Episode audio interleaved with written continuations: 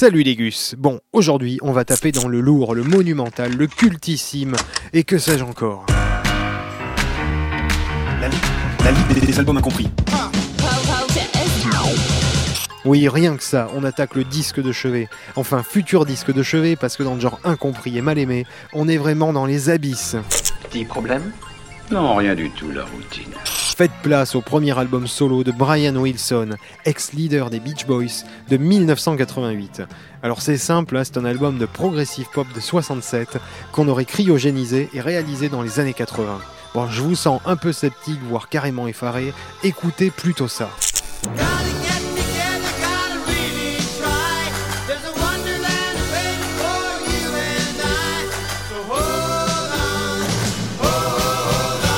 Si Dieu existe, il a un synthé et c'est ça qu'il joue.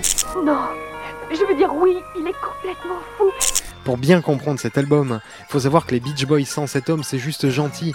Brian Wilson, qui n'a jamais été hyper bien dans sa tête, a pondu vraiment à lui tout seul tous les albums et chansons cultes des Beach Boys, surtout Pet Sounds. Mais bon, je vous la fais courte.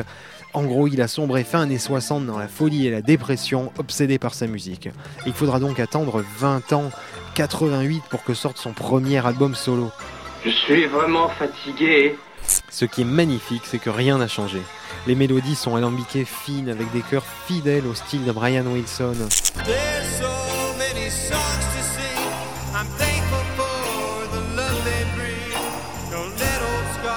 Keep us apart.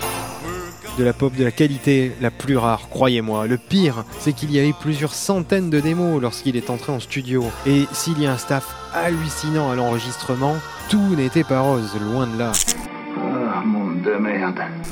En effet, son psy de longue date, Eugène Landy, qui le droguait et gérait sa vie depuis des années, eh bien il est sur l'album, oui oui, en tant que producteur exécutif et manager. Tu permets?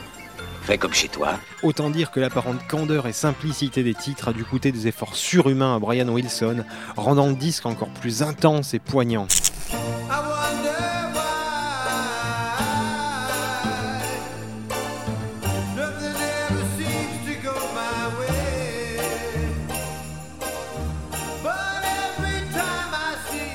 La légèreté n'est toujours qu'apparente hein, dans les grandes chansons, surtout celle de Brian Wilson qui a beaucoup souffert, et les paroles font directement écho à tous les problèmes psy qu'il avait depuis plus d'une vingtaine d'années.